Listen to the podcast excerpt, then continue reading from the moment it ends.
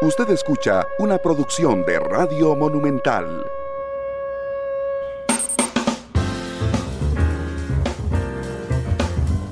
Hola, ¿qué tal? Muy buenas tardes, bienvenidos a Matices. Muchas gracias por arrancar semana con nosotros. Como ustedes saben, desde el jueves anterior hemos dedicado todos los programas a hacer un balance de los principales aspectos eh, del país con el fin de establecer, digamos, un estado de situación en temas clave y posibles soluciones que tendrán que explorar los gobiernos, ya sea de Rodrigo Chávez o de José María Figueres. Por eso le pedí a Isabel Román, la coordinadora del Estado de la Educación, que nos ayude este lunes con el tema de educación. Isa, ¿qué tal? Bienvenida. Y le digo Isa porque le tengo un gran cariño y admiración. Isa, bienvenida, ¿qué tal? Muchas gracias, eh, Randall. Como siempre, un gusto venir a conversar eh, con vos y con todos, eh, pues, todos los que nos escuchen. Los que me conocen saben que yo soy tremendamente desordenado, pero entre mi desorden soy algo estructurado. Entonces, tomé papel y lapicero porque necesito, por favor, que nos ayudes. No exploremos todavía las soluciones, exploremos el estado de situación. Y quisiera que identificaras los que vos gustes para yo ir anotando puntualmente cuáles son las situaciones más graves en la situación nacional en este momento. Bueno, Randall, vamos a ver, el tema de, educación, como hemos dicho, es un tema pues eh, bastante complejo que tiene como muchos problemas, ¿verdad? Múltiples problemas, cada uno con sus complejidades, muchos temas, cada uno con sus complejidades. Entonces, em, tal vez empezar diciendo que el tema de educación, pues hoy es eh, uno de los, de los temas estructurales más importantes que tiene el país y que está ligado además a otros temas como pobreza, como como desigualdad, como desempleo, que son, como hemos dicho, pues parte de esas preocupaciones que tienen todos los costarricenses en el día a día. Y el tema de educación, aunque, aunque no parece en lo inmediato estar asociado a estos temas, lo está, porque eh, está a la base de muchos de estos problemas. O sea, ¿qué quiero decir con esto? Bueno, si, si un niño, un muchacho no termina la secundaria, pues tendrá, según los estudios que se han hecho un 20% menos de ingreso el resto de su vida o tendrá eh, seguramente acceso a empleos de mala calidad y estos son empleos donde no se les paga el salario mínimo, no se les reconoce el seguro social, em, seguramente va a ser un empleo informal em, y bueno, también eh, va a tener problemas de ingreso y también eso va a ensanchar la, la desigualdad en el país porque eh, parte de los factores que explican la desigualdad está dado por esas diferencias entre quienes tienen más o menos escolaridad y por tanto más o menos oportunidades. Em, dicho esto, em, hemos dicho que además, pues hoy estamos en una de las, de las crisis educativas quizás más graves de los últimos 40 años y que está asociado pues a esos problemas estructurales que hemos venido arrastrando por mucho tiempo, como el tema de la infraestructura, de los problemas de infraestructura educativa, como el tema de que nuestras escuelas, eh, la mayor parte de nuestras escuelas no brinden un currículum completo, que seguimos teniendo bajo logro educativo en secundaria. Eh, apenas 6 eh, de cada 10 muchachos se gradúan de la secundaria.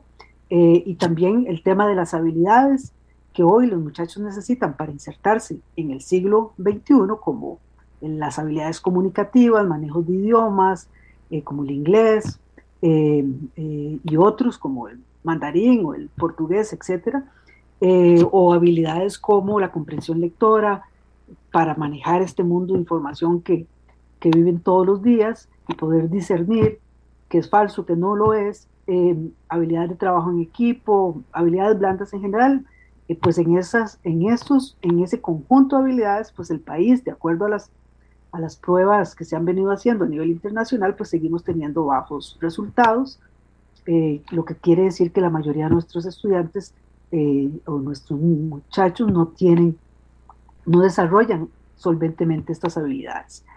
Eh, estos son parte de esos problemas que venimos arrastrando. A esto se suma, pues, lo que hemos dicho, un apagón educativo que, que hemos tenido en los últimos años y que tiene que ver con esas interrupciones. Apagón educativo.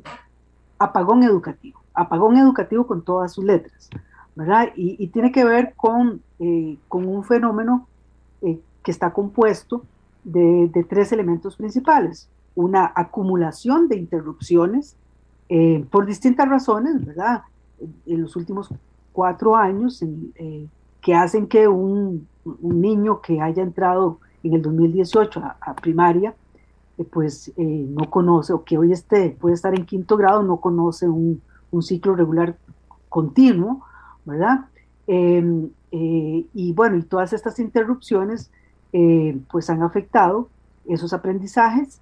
Em, hay una, eh, en el 2020, una reducción sustantiva de los aprendizajes em, asociados al tema de la pandemia, que ciertamente fue un problema mundial, pero pues mm, hay países que no necesariamente cerraron todos los centros educativos. Costa Rica pues es uno de los países que cerró eh, por más largo tiempo nuestro sistema educativo, por más de dos años, eh, eh, y en, ese, en ese contexto, que obviamente pues estaba el tema de la salud en un primer lugar, pues se generó una crisis silenciosa de la educación, donde se suponía que cuando todos íbamos a tener, ir a las casas para tener una educación remota, y que todos íbamos a estar en igualdad de condiciones, pues lo cierto es que no estábamos en esa igualdad de condiciones eh, y ahí se profundizaron las desigualdades entre las, entre las, escuelas públicas y privadas, eh, la educación pública y privada y también al interior de, la, educación pública, porque bueno, cerca de un 40% de estudiantes no estuvieron, no lograron tener acceso a la conectividad.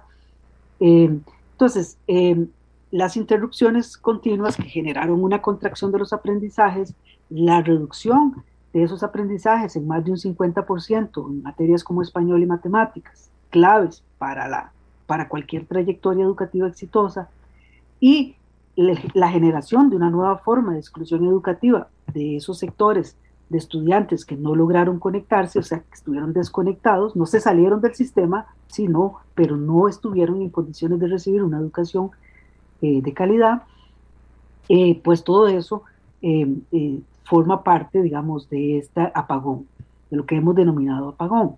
y bueno, un tercer elemento de la crisis, ¿verdad? los rezagos históricos, el apagón y la rigidez del sistema. Tenemos un sistema muy rígido para actuar rápidamente en, condiciones de, de, crisis y además se suma una, una situación eh, muy importante que tiene que ver con un contexto complicado de restricción fiscal. ¿verdad? Y, todo esto pues ha conformado, todos estos elementos se han conjuntado y, y, han generado esta crisis que es la peor de los últimos 40 años, quizás la, la peor que tuvimos en, fue en el siglo pasado cuando se nos cayó la inversión en educación por debajo del 3% y tuvimos una generación perdida. Hoy, si bien tenemos que decir que aún no tenemos una generación perdida, podríamos tenerla y es el gran, el gran riesgo que tenemos. Y pues por supuesto eso hace que eh, tenemos que movernos rápido para que los daños temporales que se han generado en, en los últimos años no se conviertan en daños permanentes que hagan que volvamos a tener generaciones perdidas. Grosso modo, este es como el diagnóstico eh, sobre el cual el Estado de la Educación ha llamado la atención al país y ha señalado que tenemos que colocar el tema de la educación en un lugar prioritario de la agenda eh, política y de la agenda nacional. Y aquí tal vez decir que, que, como decía yo al principio, estos son temas, cada uno, eh, eh, hay distintos problemas, ¿verdad? salir del apagón educativo es uno de esos desafíos, ¿verdad? Quizá del más inmediato, que no va a ser fácil, que nos va a tomar unos eh, cinco, quizás diez años, ¿verdad? Aquí no somos muy optimistas porque la verdad es que vamos a tener que, que hacer eh, eh, acciones extraordinarias. también tenemos que mejorar los ambientes de aprendizaje y estoy hablando aquí no solamente de infraestructura, sino también de conectividad, ¿verdad? La, la pandemia nos sorprendió con esos problemas no resueltos que veníamos arrastrando, como es el tema de la conectividad, eh, y eso pues hace que efectivamente sea un, un, elemento fundamental, porque la educación del siglo XXI eh, pasa por una educación cada vez, que cada vez hace más uso de las tecnologías. Eh, necesitamos pues también el otro elemento, otro de los problemas, mejorar la calidad de los docentes, Y esto, y esto pasa por las formas como los contratamos, las formas como los capacitamos, cómo los formamos. y está el tema de la sostenibilidad de la inversión en educación, ¿verdad? Constitucionalmente el país tiene que invertir 8% del Producto Interno Bruto en educación y ya vamos por el 6.3%. O sea que, que en estos años la, la, inversión en educación se ha reducido eh, en aras de la estabilidad fiscal eh, y se ha reducido de manera inconstitucional, ¿verdad? Eh, porque, bueno, pues había que hacer pues, los equilibrios fiscales y lamentablemente parte de esos equilibrios fiscales se ha dado a costa de la inversión en educación. Y bueno, también tenemos que hacer la corrida hacia adelante en términos de mejorar los aprendizajes de nuestros estudiantes y sus habilidades para que sean realmente ciudadanos plenos del siglo XXI. Y eso implica, eh, pues, cómo mejoramos estos aprendizajes y estas habilidades de nuestros estudiantes, cómo mejoramos la educación técnica, las habilidades eh, blandas, eh, cómo mejoramos la, cómo ampliamos la cobertura de la educación superior. Entonces, cada uno de estos problemas tiene sus complejidades y pues lo que hace es que quienes vengan a gobernar no pueden llegar a improvisar, ¿verdad? O sea, no, no podemos resolver estos problemas con fórmulas generales, sino con acciones concretas. De hecho, Isabel, cuando hablas, digo, es que se me vino a la memoria la semana pasada, yo estaba, digamos, muy preocupado por esta directriz del aforo del, del MEP, del rango, le dicen ellos, de matrícula. Porque te, confieso que me resonaban en los oídos tus palabras, en el sentido de mucho ojo. Una vez que vamos avanzando, no podemos ir este, disminuyendo la inversión en educación. Y cuando uno cree que que el MEP toma la decisión de meter a 40 chicos eh, en un aula, digamos, disminuyendo su capacidad de aprendizaje, eh, dificultando un montón de cosas por una situación presupuestaria, de realmente, digo, a mí me parece escandaloso. Y aquí vinieron los sindicatos a, a, a, a presionar para que se suspendiera esa directriz hasta el 15 de marzo, pero realmente a mí me parece que las alertas, incluso las del Estado de la Educación, deberían de encenderse y decir, ¡eh, suave! Esto es lo que no había que hacer. Es muy grave, eso es muy grave y va en la dirección incorrecta, ¿verdad? La dirección, cuando hemos señalado que más bien eh, los desafíos que tiene el país es cómo aumentar las escuelas con, con, horario ampliado, ¿verdad? Que, que, den el currículum completo, eh, que tenemos que fortalecer los colegios técnicos, ampliar los colegios técnicos eh, y aprovechar el tema de que, pues por el tema demográfico, pues vamos a, estamos teniendo esta reducción de, de, niños y jóvenes en las aulas, eso es una gran oportunidad para mejorar la calidad de la educación. Pero si por una decisión presupuestaria, o sea, por, por, por, por un tema presupuestario, empezamos a aumentar la cantidad de estudiantes en las aulas, eh, de eso, eso va en la dirección eh, incorrecta. ¿Y por qué aquí? ¿Cuál es la gravedad de la situación? Randall, vamos a ver. Lo que tenemos que entender todos los costarricenses es que en los dos últimos años inconstitucionalmente se ha reducido la inversión en educación, ¿verdad? O sea, veníamos avanzando hacia la meta del 8%, eh, andábamos alrededor del 7,6% y hoy estamos, se redujo ¿verdad? Por, la regla fiscal, eh, por, por, porque Hacienda pues ha estado haciendo eh, los, las, eh, el, la, el, presupuesto de educación es uno de los más grandes del gobierno central y, obviamente pues ahí el presupuesto se le ha aplicado la regla fiscal a la educación, no se le aplicó al CNP, pero se le aplicó a educación, ¿verdad? y aquí hay un malentendido eh, una mala interpretación eh, de, de, una aplicación simple de una regla de tres. ¿Y qué quiero decir con esto? Bueno, eh, se ha interpretado que si usted tiene menos niños y menos jóvenes, pues entonces no necesita mm, tanta plata. Y eso es, es, es, una aplicación burda de una regla de tres que no está eh, reconociendo los problemas que tenemos. O sea, ¿qué quiero decir con esto? Nosotros ciertamente se están reduciendo los niños eh, eh, por un efecto demográfico, aunque estamos en una meseta, ¿verdad? Ya veníamos en una reducción, pero hemos entrado como en una meseta.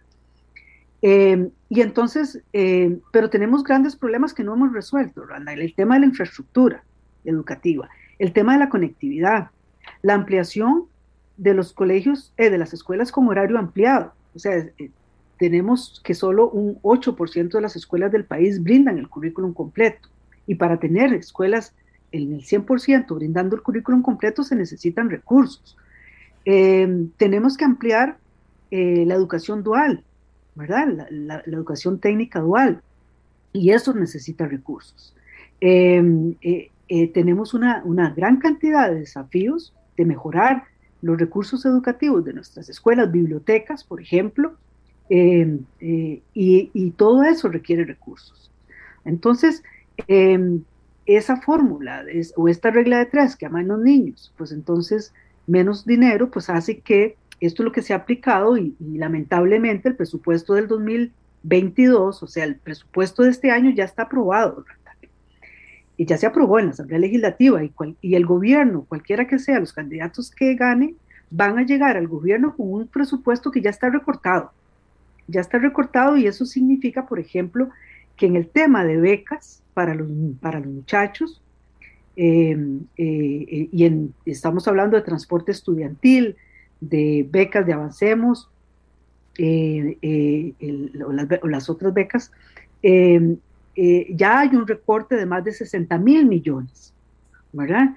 ¿Qué quiere decir esto? Bueno, que el nuevo gobierno no va a poder, digamos, aumentar ni las becas, ni el transporte, ni la plata para las juntas escolares, ¿verdad? Ni nuevas contrataciones de docentes. Estamos eh, eh, impulsando un plan de nivelación, pero, pero van a tener que ser con los recursos que hay, porque no, olvídese que usted puede hacer, eh, ¿cómo se llama? talleres o clubes de, de verano o clases adicionales para los estudiantes, porque no hay dinero. Entonces, es, un, es una situación complicada, Em, y ese eso es una, una, una, situación que ya está definida, porque el presupuesto ya, ya se aprobó, ¿verdad? Y el recorte ya está hecho. Sí, realmente, Isabel, yo, yo digo, cuando veo que hay una justificación de alguna forma en que la disminución de los ingresos impide eh, completar el 8% en educación, me parece que estoy oyendo una falacia, te voy a decir por qué porque si uno hablara en términos netos, es decir, si, si dijéramos que es que hay que invertir mil millones de dólares al año, pero estamos hablando de un porcentaje del PIB, es decir, que si hubo una caída del PIB, en términos reales también hay una caída de esa inversión, pero seguiríamos respetando el 8% de educación. ¿Verdad? Entonces es un tema, es una falacia porque lo que, lo que los legisladores quisieron hacer cuando se interpretó la reforma constitucional del 8% en educación es vea, suba o baje el PIB, es decir, usted tenga bien la economía o mal la economía, este porcentaje usted me lo destina para educación. Y es lo que, lo que hemos incumplido sin que a mí me parezca por lo menos que exista, digamos, un grito al cielo de las clases políticas, sino de los órganos técnicos y de análisis como lo es el Estado de la Nación. Efectivamente, o sea, el, tema es que, pues, eh, eh, de, ¿qué, ¿qué, puedo decir? Digamos, en los años 80 tomamos malas decisiones de política pública y en aras de la estabilidad macroeconómica eh, se redujo la inversión en educación, Randall, y en aquellos años caímos por debajo del 3% del Producto Interno Bruto en educación y eso, esa baja, esa reducción nos tomó 20 años recuperarnos. No fue sino hasta el año 2000 que pudimos volver a recuperarnos eh, empezar a recuperarnos eh, y eso dejó una generación perdida, ¿verdad? Y este es el gran, eh, digamos, parece que estamos cometiendo el mismo error, ¿verdad? En aras de la estabilidad fiscal, ¿verdad?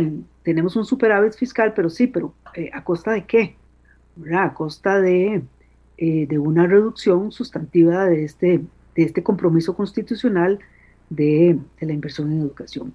Entonces, de ahí esta es la cancha que está marcada, ¿verdad? Esta es la cancha que está marcada eh, y con eso va a tener que venir a trabajar el nuevo gobierno, sin poder hacer nada, porque la definición de, del presupuesto, eh, incluso la definición, Randall, ve qué complicado porque la definición del presupuesto del 2023, o sea, del próximo año, se va ya se empieza a hacer en, en los primeros meses de este año. ¿verdad? El ministerio tiene que mandar a, el Ministerio de Educación tiene que mandar a Hacienda a más tardar marzo, mayo, eh, la propuesta del presupuesto para el 2023, de tal manera que el gobierno que llega en mayo, de, pues ya va a tener los, de las, las cartas echadas. Entonces ya no estamos hablando solo del 2022, sino también estamos hablando del 2023. Y entonces aquí las cosas se complican, porque entonces, ¿cómo vamos a resolver tener una red educativa conectada, con conectividad? ¿Cómo vamos a, resolver los problemas de infraestructura que, tenemos? Eh, y que hacen que eh, tengamos estos 800 centros educativos con orden sanitaria, que de repente desaparecieron 700. Hay que averiguar bien este, esta situación, qué fue lo que pasó. Eh, pero en diciembre, pues seguíamos teniendo 800 en las cifras oficiales del ministerio, 800 centros educativos con órdenes sanitarias y ahora hablan que solo hay 30. Eh, no sé, ahí habrá que ver qué, qué fue lo que pasó. Pero, ¿qué significa esto? 800 centros educativos con órdenes sanitarias afectan a un 20% de la población estudiantil. O sea, ¿qué significa? Que afecta a uno de cada cinco estudiantes matriculados que no puede asistir a un centro educativo porque su centro educativo tiene una orden sanitaria. Ese era el cálculo alrededor sobre los 800 centros educativos que eh, estaban con orden sanitaria. Entonces, bueno, estos son parte de los problemas que el nuevo gobierno tiene que venir a resolver. Isabel, pero vamos a ver, yo entiendo que queda poco tiempo para preparar el, presupuesto del, eh, del 2023, ¿verdad? Es decir, que de una vez ya, ya vamos a ir con ese recorte importante en educación, pero, pero, pero, eh, uno esperaría que el MEP esté claro de que están disminuyendo el presupuesto. Eh, ¿Ustedes en el Estado de la Educación están, saben qué piensa el MEP de esto? Digo, Isabel.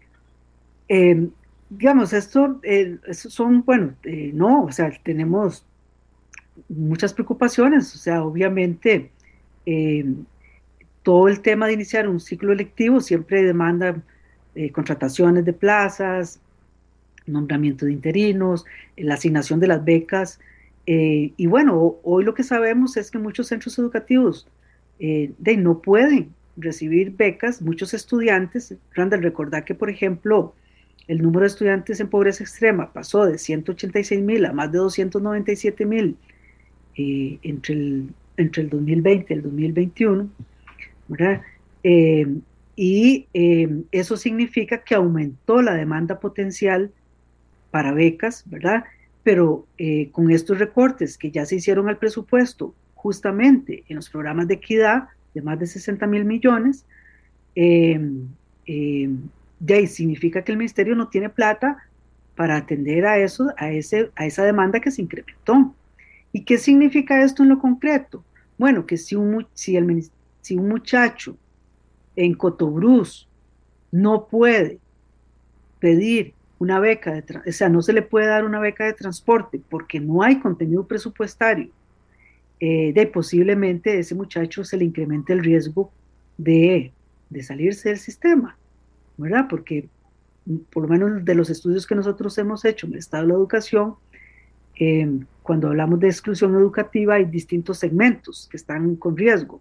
Las mujeres que quedan embarazadas en las zonas rurales es un segmento, los, los estudiantes pobres obviamente es otro segmento, pero también están lo que nosotros hemos llamado los caminantes, estudiantes que si no reciben beca de transporte y tienen que caminar largas horas hacia el centro educativo de si no reciben la beca de transporte, se incrementa su riesgo de exclusión.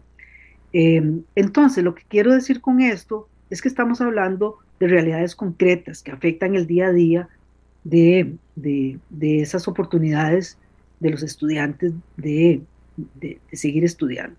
¿verdad? Y, bueno, em, pues yo me imagino que pues es que aquí lo que está operando también y es que efectivamente se ha estado pues eh, con esta aplicación eh, muy inflexible de la regla fiscal frente a una emergencia en educación, ¿verdad?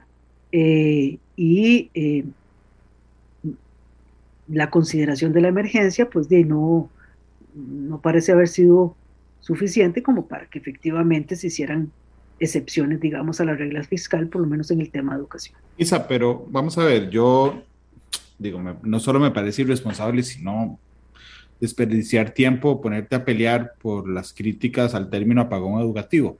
No lo voy a hacer, pero te voy a hacer una pregunta, porque es que la molestia del Poder Ejecutivo por llamarle apagón, eh, eh, apagón educativo, me parece que también de alguna manera demuestra la percepción que ellos tienen de la situación.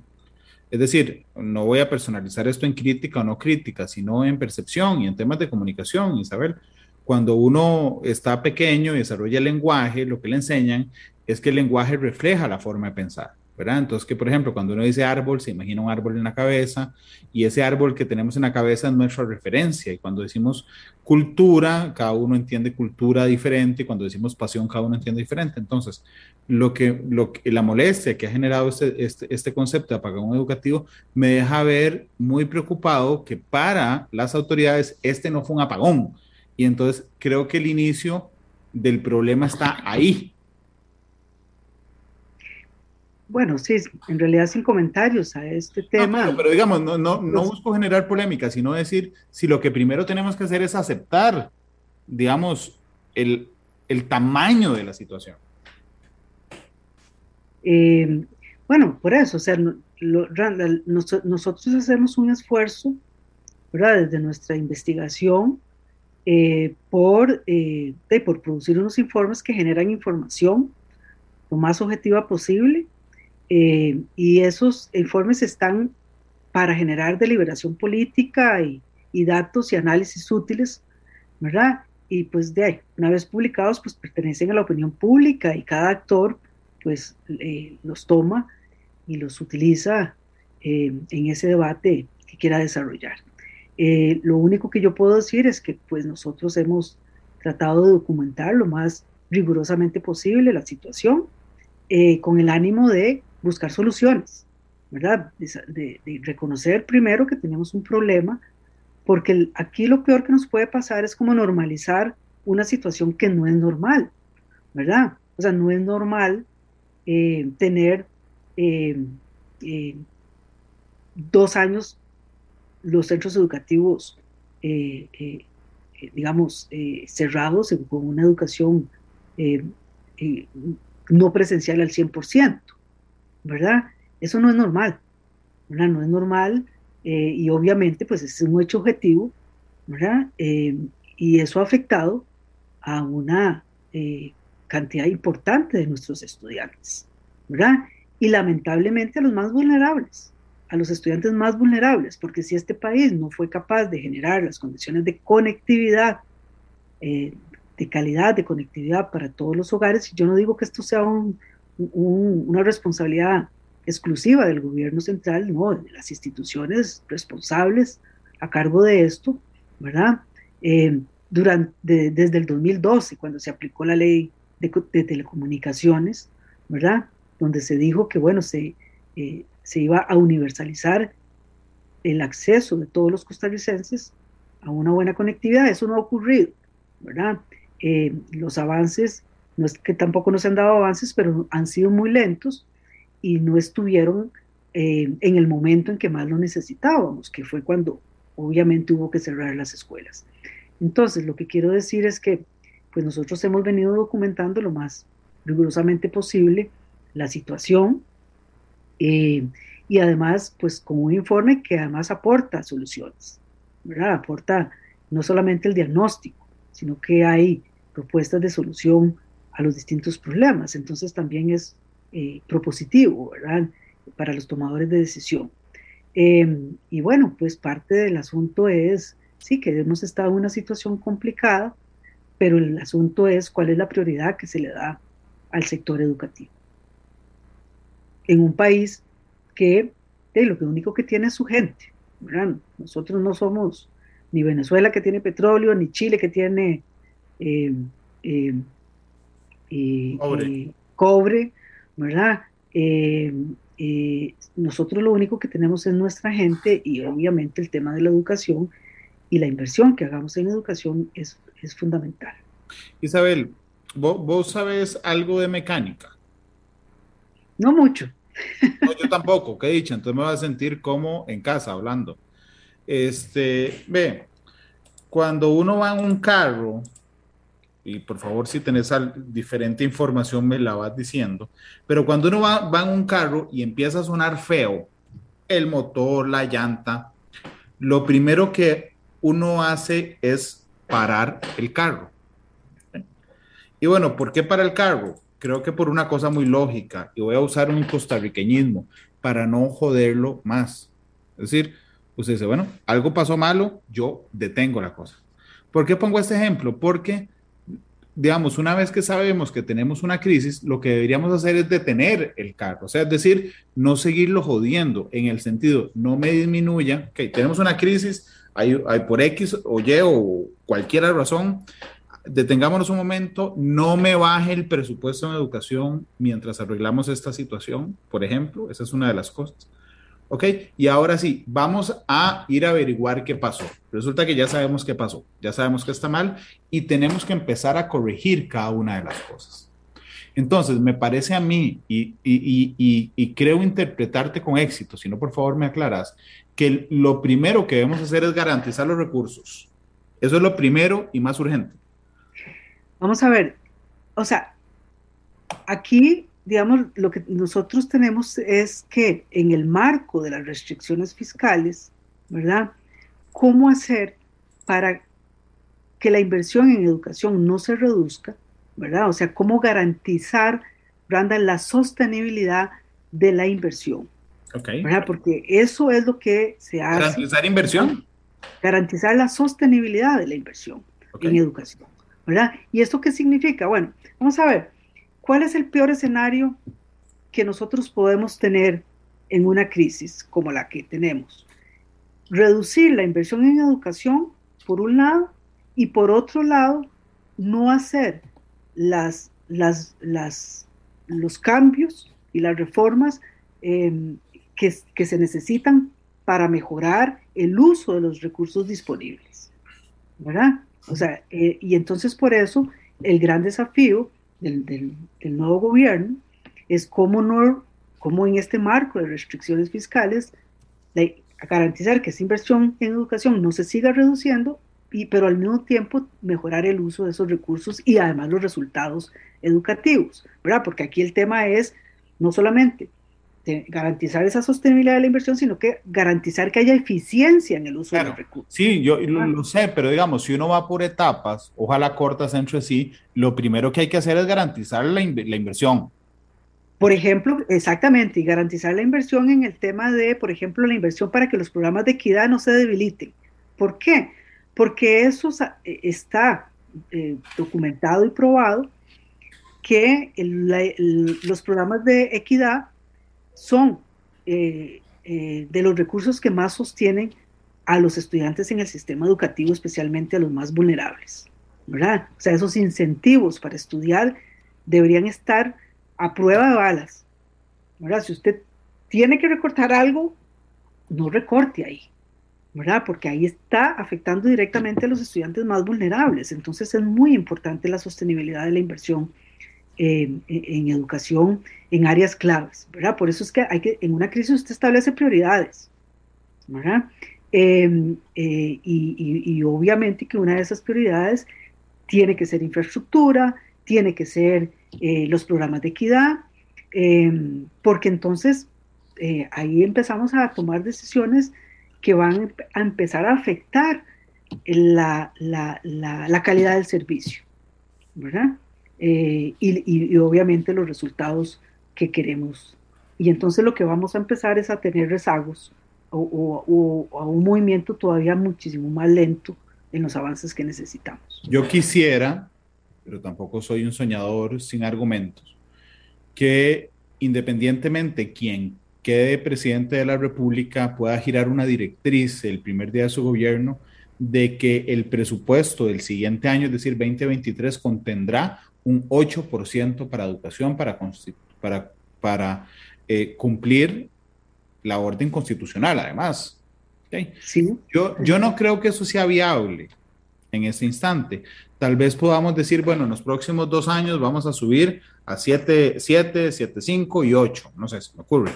Eh, que no, me gustaría más llegar al 8 de una vez, pero creo que sería una muy buena señal, y aquí insisto, independientemente de quién gane, que por lo menos haya una primera directriz de respetar el ordenamiento constitucional, Isabel. Sí, el tema es, Randall, que eso es, eso solo lo define la Asamblea Legislativa y es y, y, para que garantizar esos recursos, eso se tiene que hacer ya, con esta Asamblea Legislativa ya. Sí, pero la Asamblea, Isabel, perdón, la Asamblea de aprobar el presupuesto es innegable, ¿okay? pero quien prepara el proyecto de presupuesto es el Ejecutivo. Entonces creo que va por dos caminos, y, eh, en el sentido de que el Ejecutivo este, garantice que el proyecto de presupuesto contiene ese 8% y ahora nosotros podemos ir a apretar a los diputados de que lo garanticen así. Pues sí, ese es un poco la, el compromiso. Ahí es donde el tema, eh, pues es donde uno ve si efectivamente el tema de la educación está en el primer orden de importancia a nivel nacional, ¿verdad? Porque de ahí, al final eso es lo que permite o no permite que podamos eh, atender la crisis eh, que tenemos, salir, salir de ella, ¿verdad? Salir de, de, de, este, de esta situación eh, y hacer la corrida hacia la, hacia la educación del siglo XXI. Porque es que además es esto, ¿verdad? Es que no solamente es que tenemos que salir de, de donde estamos, ¿verdad? De, la crisis, sino que tenemos que eh, ponernos en, el, eh, en, la educación del siglo XXI. Entonces, eh, sí, eso es un, tema importante. O sea, lo que, lo que nosotros tenemos que entender es que a la par de, de las mejoras en el tema curricular y en el tema de los aprendizajes, eso no puede mejorar si no hay una, un conjunto de recursos eh, que garanticen estas otras condiciones que son fundamentales para que ocurra el acto educativo. ¿Verdad? Que estoy diciendo, bueno, becas para los estudiantes, infraestructura, conectividad, ¿verdad? Todas estas son condiciones que si no están, pues entonces lo que vamos a empezar es a tomar decisiones como esta de aumentar el número de estudiantes en las aulas eh, eh, que va en la dirección incorrecta, porque más bien nosotros deberíamos aprovechar eh, la reducción o, digamos esta situación de, de menos estudiantes en las aulas para mejorar la calidad de la educación. ¿Qué quiero decir con esto? Una educación más personalizada. Por ejemplo, en los colegios privados, cuando se da inglés, por ejemplo, y, hay, los grupos son de más de, de, 25, de 24 estudiantes, los dividen en dos. ¿Verdad? ¿Para qué? Eh, para que unos estén en reading, otros en, el otro, la otra atención. Eh, ¿Para qué? Para mejorar la atención personalizada. Y, esto es muy importante, Randall, porque con la pandemia eh, eh, el trabajo en el aula se volvió más complejo. ¿Qué quiero decir con esto? Que hoy en, los en las aulas, en cada aula de nuestros centros educativos, hay estudiantes con diferentes niveles de aprendizaje. Aquellos que tuvieron acceso a la conectividad, pues tienen, digamos, menos, menos rezagos que aquellos que nunca tuvieron conectividad, nunca tuvieron dispositivos suficientes y en un mismo aula, en una misma aula, vos tenés estudiantes con distintos niveles de aprendizaje. Y eso es muy complicado. O sea, eh, para un docente manejar esa diversidad eh, se las trae, ¿verdad? Eh, pero imagínense que entonces eh, eh, en vez de un grupo de 20 estudiantes, usted le mete 30 o, más, de esa complejidad es aún mayor. Sí, pero digamos que los abogados les encanta hablar en, latín, ¿verdad? Pero digamos, una, una condición sine qua non para mejorar la educación costarricense es garantizar el presupuesto. Totalmente. Todos estamos de acuerdo. Totalmente. Y yo entiendo lo que quisiera huir, eh, lo mismo del, del, programa de hoy es hacerlo muy filosófico y hacerlo más práctico en el sentido de que, y yo realmente me, me enorgullezco, y aquí voy a sonar muy pedante, de que el programa sí lo oyen muchos tomadores de decisión, y yo quiero darles algunas pistas. Y Isabel, mi hijo menor está en sexto grado de una, de una escuela pública, va para colegio, y yo estoy tremendamente preocupado eh, de los, los contenidos que dejó de ver estos dos años. Eh, y supongo que otro montón de papás y mamás están preocupadas por eso. Y, y, y viera si quisiera compartírtelo a ver qué pensás, que yo creo que en medio de que todo es urgente, es muy prioritario recuperar esos contenidos, pero realmente más allá, digamos, de, un, de, un, de una teoría de que se van a recuperar, yo no encuentro un esfuerzo estructurado por recuperar esos contenidos que no son para pasar de años, son para la vida. Sí, bueno, ahí es que el tema que es muy, muy importante, Randall, es el tema de que tenemos que evaluar ¿verdad? O sea, evaluar dónde están nuestros estudiantes, ¿verdad? Yo creo que, digamos, cualquier plan de nivelación eh, tiene que atender problemas específicos, ¿verdad? Eh, y los problemas específicos que tenemos no hay donde perder. Eh, un primer problema específico que hay que atender es esa pérdida de las adquisiciones de las habilidades y de los aprendizajes de conocimientos claves, como la lectura, el español y las matemáticas, porque son la base para eh, para cualquier trayectoria educativa exitosa, ¿verdad? Pero para eso tenemos que saber qué saben y qué no saben los estudiantes. Y ahí, pues, ¿qué es lo que están haciendo los países? Evaluando, evaluando y evaluando, ¿verdad? Em, eh, nosotros, pues, eh, con las pruebas FARO que se aplicaron, vamos, vamos a tener, pues, una idea de, de lo que aprendieron los estudiantes en el 2020, que ya sabemos que recibieron la mitad de los contenidos eh, en los programas. Entonces, ahí vamos a tener como apenas todavía un, una aproximación, ¿verdad? Eh, pero por eso hay que seguir fortaleciendo la evaluación para tener el, muy bien medido qué es lo que saben y qué es lo que no saben. Eh, entonces, ese es un problema específico. El otro problema es cómo reducir los riesgos de la exclusión educativa. ¿Qué quiero decir con esto? ¿Cómo agarramos a esos estudiantes que están con mayores probabilidades de salirse del sistema porque estuvieron eh, eh, desconectados, son los que tienen los mayores rezagos, no los podemos tratar igual que el resto de los estudiantes, ¿verdad? Hay que hacer trajes a la medida para esos estudiantes más rezagados. Y obviamente, pues ahí implica atención específica, apoyos específicos, ojalá apoyos extra clase, pero ahí la pregunta es, bueno, ¿y con cuáles recursos hago extra clases? ¿Cómo pago más docentes para esas clases o más horas? Em, y ahí hay como cuáles son las becas que vamos a garantizar para que esos estudiantes no se nos vayan, horas extras, becas, etc. Em, y el tercer problema específico tiene que ver con los problemas socioafectivos, ¿verdad? De los estudiantes. Eh, la situación socioafectiva, porque es que después de dos años de no asistir a, la, presencialidad en el 100%, nuestros niños han perdido rutinas. Yo no sé si te pasa, Randall, con tu hijo, pero, pero los niños han perdido rutinas, ¿verdad? Y eso hay que volverlo a instalar. Ellos se tienen que volver a sentir bien, porque nadie aprende bien si no se siente bien, ¿verdad? Entonces hay, eh, hay eh, un conjunto de, de, desafíos como para desarrollar, eh, fortalecer todo lo que tiene que ver con, el deporte, eh, con las artes, para que los niños vuelvan a recuperar ¿verdad? Esa, esa, esa dimensión tan importante. Em, y, pero ¿qué pasa? Tenemos que el, 90, el 93% de nuestras escuelas no reciben esas, esas, eh, esas materias, porque no tienen el currículum completo, no reciben ni educación física, ni artes, ¿verdad? Ni música.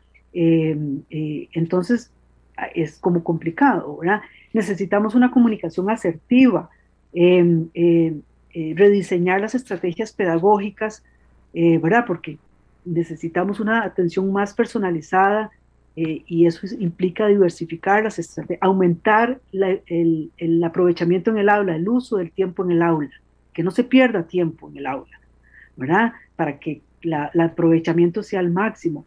Necesitamos que nuestros niños cuanto antes utilicen, eh, eh, ¿cómo se llama? Computadoras en las aulas.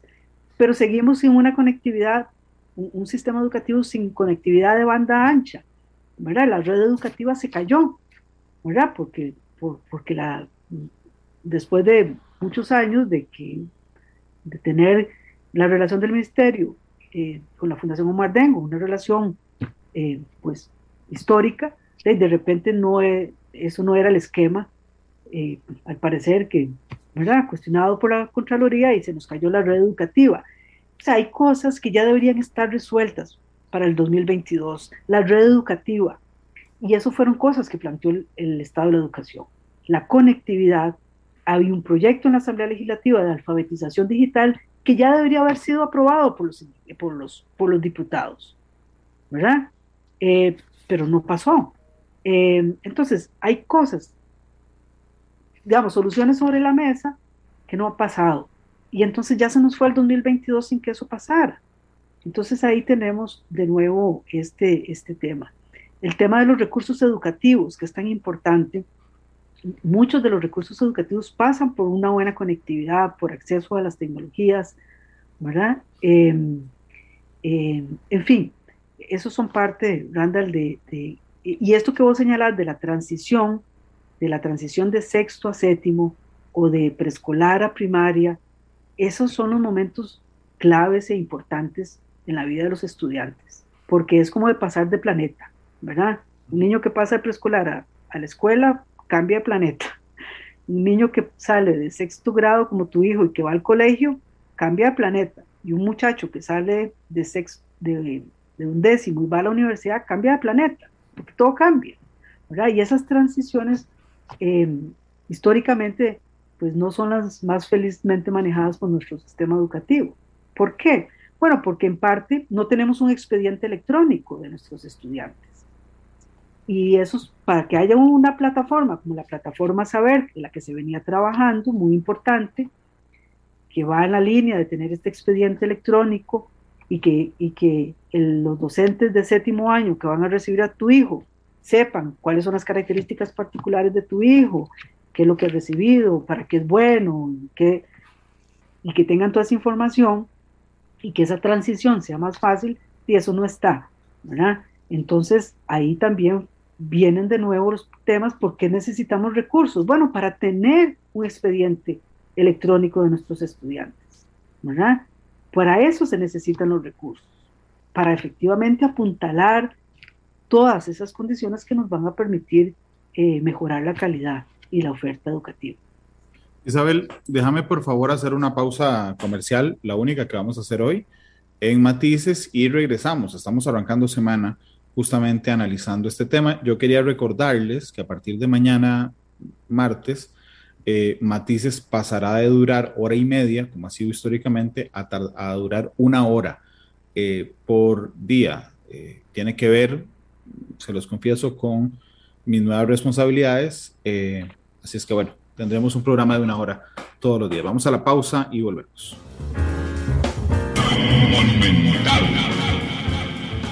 Regresamos con matices. Isabel Román nos acompaña hoy, la coordinadora del Estado de la Educación. Isabel, por supuesto que aquí eh, sos vos la especialista en el tema. Eh, lo que pasa es que yo creo que estábamos en un punto malo, ciertamente, digamos, eh, antes de la pandemia, donde teníamos muchos objetivos planteados muy claramente, por cierto, por el Estado de la Educación pero retrocedimos. Yo no tengo la menor duda que retrocedimos y que entonces el primer objetivo hoy será, sería volver a donde estábamos para empezar a plantear los otros objetivos. Tal vez esa es mi obsesión, si me lo permitís, de recuperar los aprendizajes y las habilidades perdidas en el camino.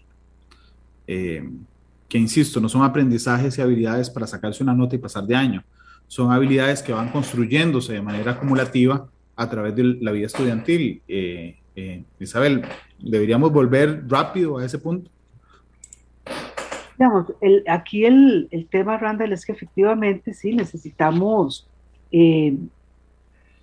asegurar que las bases, que las bases que van a, que van a permitir a cualquier niño eh, tener una trayectoria educativa exitosa estén, ¿verdad? Y eso significa que, que un niño sepa en, en, el nivel que está, tener las habilidades que se requieren, como el tema de la lectura y la, y, la, y, la escritura, ¿verdad? Si un niño no sabe leer, cuando está ya en segundo grado y en tercer grado, eh, pues va a ser muy difícil que avance en las etapas que siguen, que tiene que ver más con todo el tema de la comprensión lectora, ¿verdad? De, ser cada vez más crítico, que pueda ir a partir de, de, esa habilidad de leer y de escribir, desarrollar un pensamiento crítico, expresar sus ideas, ¿verdad? Eh, leer un texto y tener una posición frente al texto, ¿verdad? Em, eh, y todo esto hoy en un mundo mediado por la tecnología, ¿verdad? Em, que como todos sabemos, eh, pues nuestros jóvenes están inmersos en la tecnología y bueno, muchos de nuestros estudiantes, por ejemplo, em, no salen bien en las pruebas PISA porque cada vez más, incluso estas pruebas son en computadora, y a veces cuando se aplican, muchos estudiantes eh, no han tenido acceso a esa tecnología y tienen que enfrentar un examen que se da ¿verdad? En, un espacio, en una computadora, vía electrónica. Eh, entonces todo esto va, va afectando las habilidades ¿verdad? que se espera que estos estudiantes tengan. Entonces, sí, ciertamente, o por ejemplo el tema de matemáticas, ¿verdad? Eh, la idea de número se va construyendo desde el preescolar el, pensamiento, el pensamiento abstracto se va construyendo desde, desde preescolar, en eso que llamamos la, la, lectoescritura inicial, ¿verdad? Em, eh, y bueno, eh, si esas bases no están, pues va a ser más difícil, no es que no sea imposible, pero más lento y más difícil que se vayan desarrollando más rápidamente otras habilidades esperadas.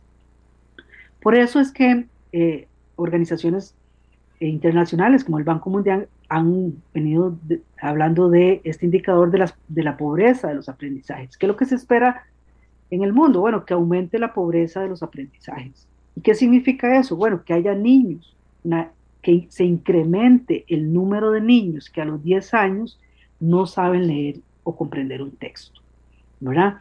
Eh, y eso es muy complicado porque eh, si a los 10 años no saben leer y comprender un texto, eh, esos niños están por ir al colegio eh, y, ahí hay un, eh, em, empieza, digamos, el tema de todavía más complicado de que no les gusta leer y entonces es un cuesta arriba también para los docentes que avancen en otras habilidades. Entonces aquí em, e, hay una gran responsabilidad, ¿verdad? en primer lugar, pues obviamente de los docentes, pero, pero a la par de los docentes, de que haya las condiciones para que ese acto educativo ocurra, ¿verdad? Porque, ¿Por qué digo esto?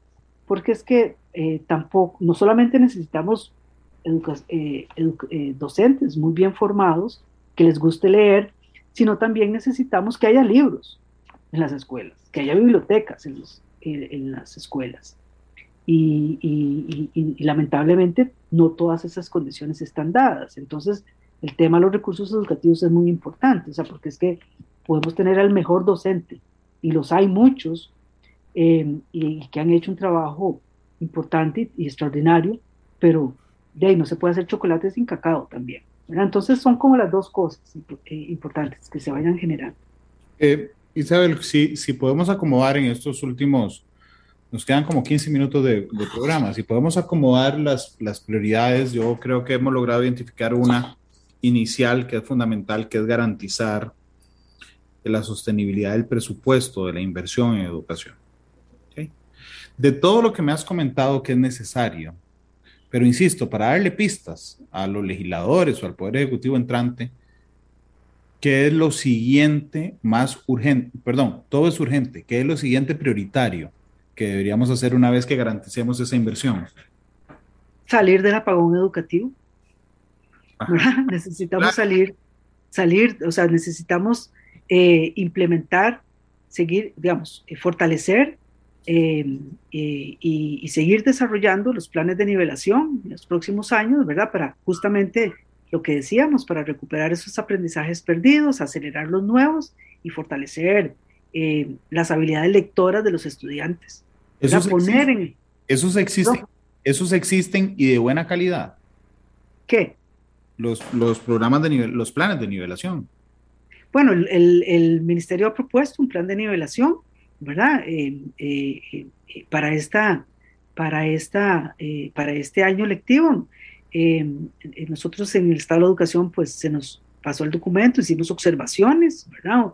en relación con el plan, dimos nuestra retroalimentación, porque creo que es obligación de todas las organizaciones contribuir, ¿verdad? El tema son cuáles son las condiciones para, para aplicar este plan de nivelación que va vinculado justamente a lo que decíamos del tema de los recursos, ¿verdad? Si no hay plata para horas extras, si no hay plata para hacer eh, clubes de verano, eh, si no hay plata, ¿verdad? Ahí se pone cuesta arriba. Entonces, esto es, una, esto es un tema, ¿verdad?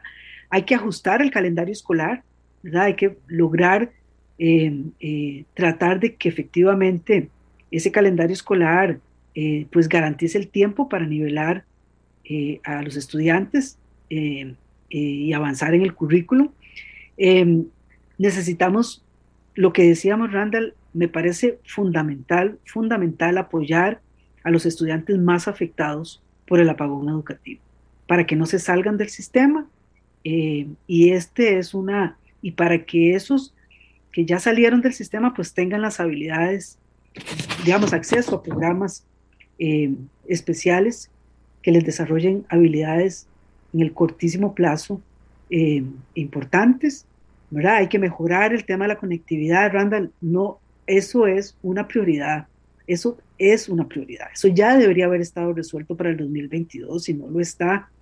Entonces ahí el tema es qué acciones concretas se va a tomar para que la red de centros educativos y los hogares de los estudiantes cuenten con un acceso a, universal a una Internet de alta velocidad, ¿verdad? Eh, ¿Cómo vamos a incrementar, Randall, el número de escuelas con horario eh, eh, completo, horario regular? ¿Cómo mm. vamos a aumentar los colegios técnicos? ¿verdad? ¿Con qué plata vamos a, a, mejorar, a ampliar? ¿Cómo vamos a, mejorar las bibliotecas? Isabel, perdón, pero por ejemplo, Así como, como podemos determinar claramente la pirámide demográfica, ¿verdad? Y hemos entrado en una meseta, digamos claramente, pero eso no significa que vayamos a dejar de, de, bajar, simplemente digamos que vamos a ralentizar esa disminución. Eso permitiría planificar justamente, por ejemplo, que o sea, a lo que me refiero es que si podemos visualizar esa, esa disminución para ir planificando que de aquí a tres años subir las escuelas que den currículo completo a tanto, que vaya basado con esa disminución en 10 años a tanto, hasta lograr, digamos, un plan, no sé, de 15 años en los que en 15 años cuando yo te pido una entrevista, me digas, bueno, estamos ya cerca de que el, el 100% de las escuelas del currículum completo y las que no lo den no sean la regla como hoy, sino la excepción. Efectivamente, o sea, eh, eh, nosotros habíamos en algún momento, Randall, hecho un estudio, hecho un estudio eh, cuando, cuando se empezó a aumentar la inversión en educación, nosotros habíamos hecho un ejercicio para el Estado, digamos, con el Ministerio de Educación, y el ejercicio consistía en lo siguiente, si usted tiene un 1% más de, de inversión en educación, ¿en qué lo va a gastar? ¿Verdad? Porque es que de usted no va a recibir esos recursos y de, de repente, eh, si no lo tiene planificado, se le puede ir. Claro. De, de, repente en una cosa que no era prioritaria. Entonces, en aquel momento habíamos hecho un escenario y decíamos, bueno, si usted tiene un 1% más de Producto Interno Bruto, que no son 4 pesos, ¿verdad? ¿En qué los podría gastar? Y entonces hicimos, ¿cuáles serían las prioridades? Y ahí hicimos como varios escenarios. Bueno, si quisiéramos aumentar las escuelas con horario eh, regular, ¿cuánto nos costaría? Si quisiéramos aumentar los, eh, los colegios técnicos, ¿cuánto nos costaría? Si quisiéramos mejorar eh, eh, ciertas, las condiciones de infraestructura, ¿cuánto nos costaría? Y vieras que el ejercicio nos dio de que nos, más bien nos, nos faltaban un 1% adicional, ya no era uno, sino que nos faltaban dos. Pero el sentido del ejercicio más bien fue mostrar que uno tiene que planificar, tiene que planificar en el mediano plazo para saber en qué va a poner sus prioridades. ¿Qué es lo que pasa ahora? Eh, que tendríamos que hacer como el ejercicio al revés, ¿verdad? Eh, porque como se ha reducido la inversión en educación, de aquí lo que habría que empezar a preguntarse es, eh, ¿qué se dejó de hacer? ¿Verdad? ¿Qué se dejó de hacer? ¿Qué es lo que no estamos haciendo? Porque se redujo los recursos. ¿Y qué es lo que usted está haciendo para aprovechar mejor esos recursos? ¿Verdad? O sea, hay que, hay que empezar a, a, a decir, bueno, ¿qué fue lo que dejamos de hacer y que rápidamente tenemos que recuperar? Por ejemplo, si lo que dejamos de hacer fue eh, dar becas a una cantidad importante de, estudiantes que lo necesitábamos, bueno, ¿cómo hacemos para remontar en el tema de becas? ¿Verdad? Em, eh, y, así, ir haciendo como la, el ejercicio, eh, porque ahí es donde vamos a poder establecer esa planificación.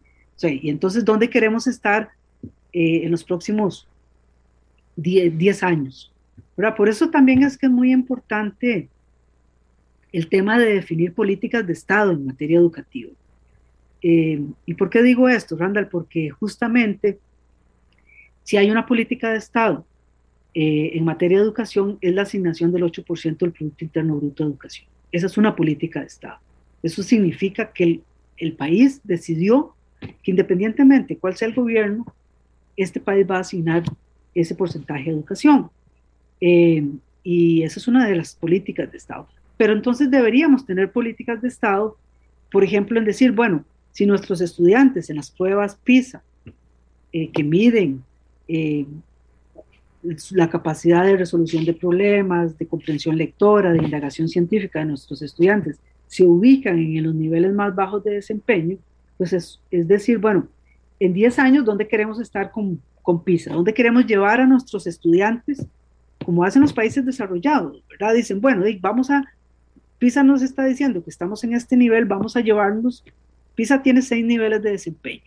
En Costa Rica los estudiantes se colocan en el nivel 2 o menos 2. Bueno, vamos a decir, bueno, una política de Estado es en los próximos 10 años vamos a hacer que nuestros estudiantes estén en el nivel 4 de PISA. Bueno, ¿qué necesitamos hacer para llevar a nuestros estudiantes al nivel 4 de PISA? ¿Qué cambios hay que hacer? ¿Qué, apoyos hay que darles eh, a los docentes en las aulas para que puedan mejorar esos aprendizajes de nuestros estudiantes?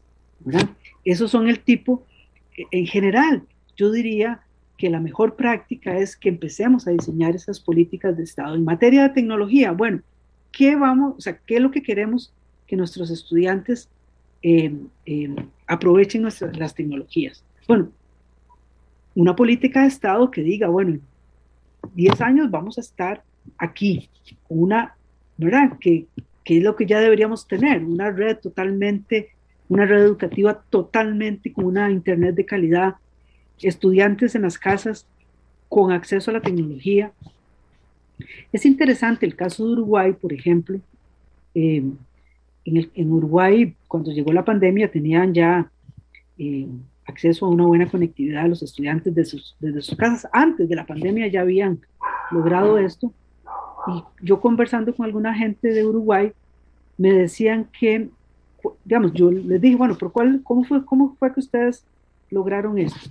y eh, uno de los principales promotores de, de estos logros eh, eh, decía que, bueno, que ellos lo que, que, se plantearon es cuál es el problema que queremos resolver con el tema de la tecnología. Y llegaron a la conclusión que, que el problema que querían resolver era la reducción de la desigualdad de los estudiantes. Y, y la tecnología fue la forma como eh, eh, lograron reducir esas desigualdades que habían entre los estudiantes. Eh, y ve que interesante, porque el problema no es, cuando se plantearon resolver, fue un problema como la desigualdad. Em, y fue interesante, bueno, cuando llegó la pandemia ya tenían el tema de conectividad resuelto y, y, eso les permitió avanzar en otros temas importantísimos, porque por ejemplo empezaron a dar inglés eh, usando la tecnología con clases em, virtuales y empezaron a mejorar el inglés porque le empezaron a llegar a todos los estudiantes. Entonces, por ejemplo, en nuestro caso, que todo el mundo habla sobre cómo mejorar el bilingüismo, eh, bueno, pero es que seguimos con, en la mayor parte de nuestras escuelas y colegios con pocas lecciones de inglés, ¿verdad?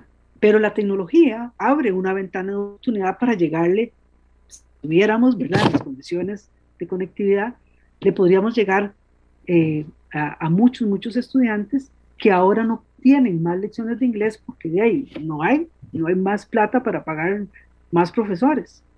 Entonces, esas son las cosas que, entonces deberíamos decir, bueno, si esto va a ser una política de Estado, ¿verdad? Si efectivamente, eh, incluso como este mismo gobierno lo planteó, bueno, que al 2050 eh, seamos un país totalmente bilingüe, bueno, ¿qué necesitamos a partir de lo que ya se ha hecho eh, y fortalecer esto que se ha hecho, eh, cómo seguimos fortaleciéndolo de tal manera que lleguemos a ese objetivo. Pero hay que ponerse una, una meta de mediano plazo que sea atendida como una política de Estado independientemente de cuál sea el gobierno de turno. Isabel, para finalizar, prácticamente nos quedan tres minutos. Pero en medio de una vorágine de cosas populares, de efecto inmediato o efectistas, ¿cómo mantener el tema educativo en primera instancia? Y te lo digo con todo respeto, pero antes de la pandemia, vos y alguna gente hablaba de educación, pero no era un tema de agenda nacional. Lo que puso el tema en agenda nacional es la pandemia, curiosamente. Eh, ¿Cómo mantener ese tema vigente en medio de una vorágine de cosas populares y efectistas? Pues sí, yo creo que, que implica mucha, un manejo muy responsable, ¿verdad? Muy responsable del tema. Eh, un manejo, yo diría, no politiquero, ¿verdad? Del tema. Eh, porque efectivamente aquí lo que necesitamos es, eh, es tener esa visión, como decía yo, de, de, de políticas de Estado, pensando que efectivamente la educación no es un tema menor, como decíamos al principio, ¿verdad? Eh, y que efectivamente si nosotros no mejoramos el tema de la educación, no vamos a mejorar ni la competitividad, eh, no vamos a reducir la pobreza, no vamos a eh, reactivar la economía, ¿verdad? Para reactivar la economía necesitamos reactivar la educación.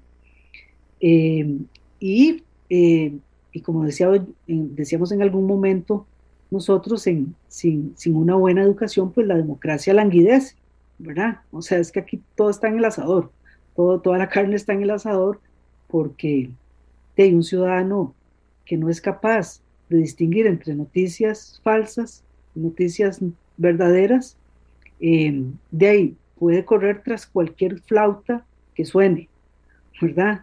Eh, y, bueno, los discursos eh, a veces como decís vos, más populistas a veces están a la orden del día.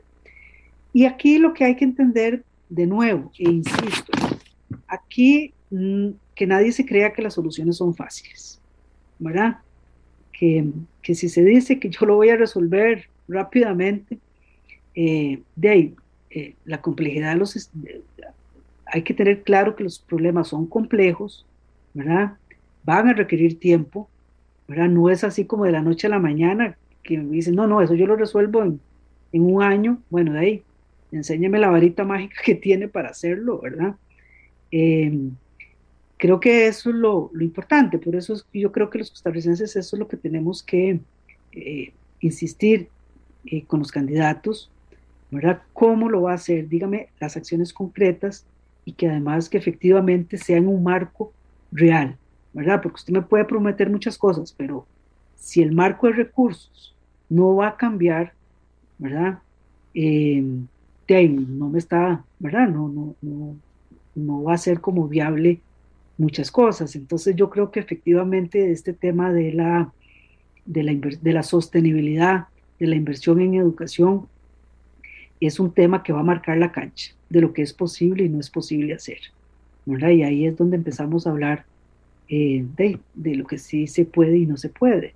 Entonces yo creo que sí, insistamos en que nos digan cómo, eh, eh, con acciones concretas, y que realmente pues se ha manejado este tema con la mayor seriedad posible, porque al final, Randa, lo que estamos hablando es del futuro de este país que son el, digamos, la, la educación de hoy, Randall, es la economía y es la democracia del mañana.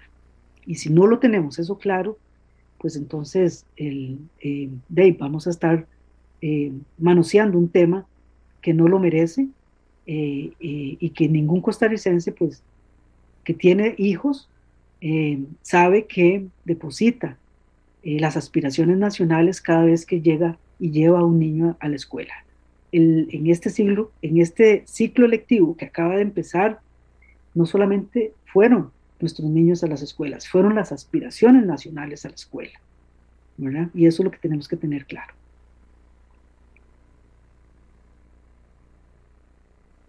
Isabel, te agradezco muchísimo que nos hayas acompañado y darnos un panorama en medio de esta serie de programas sobre los retos que tiene el nuevo gobierno, sea de José María Figueres, sea de Rodrigo Chávez, respecto al tema de educación. Isabel, te agradezco muchísimo.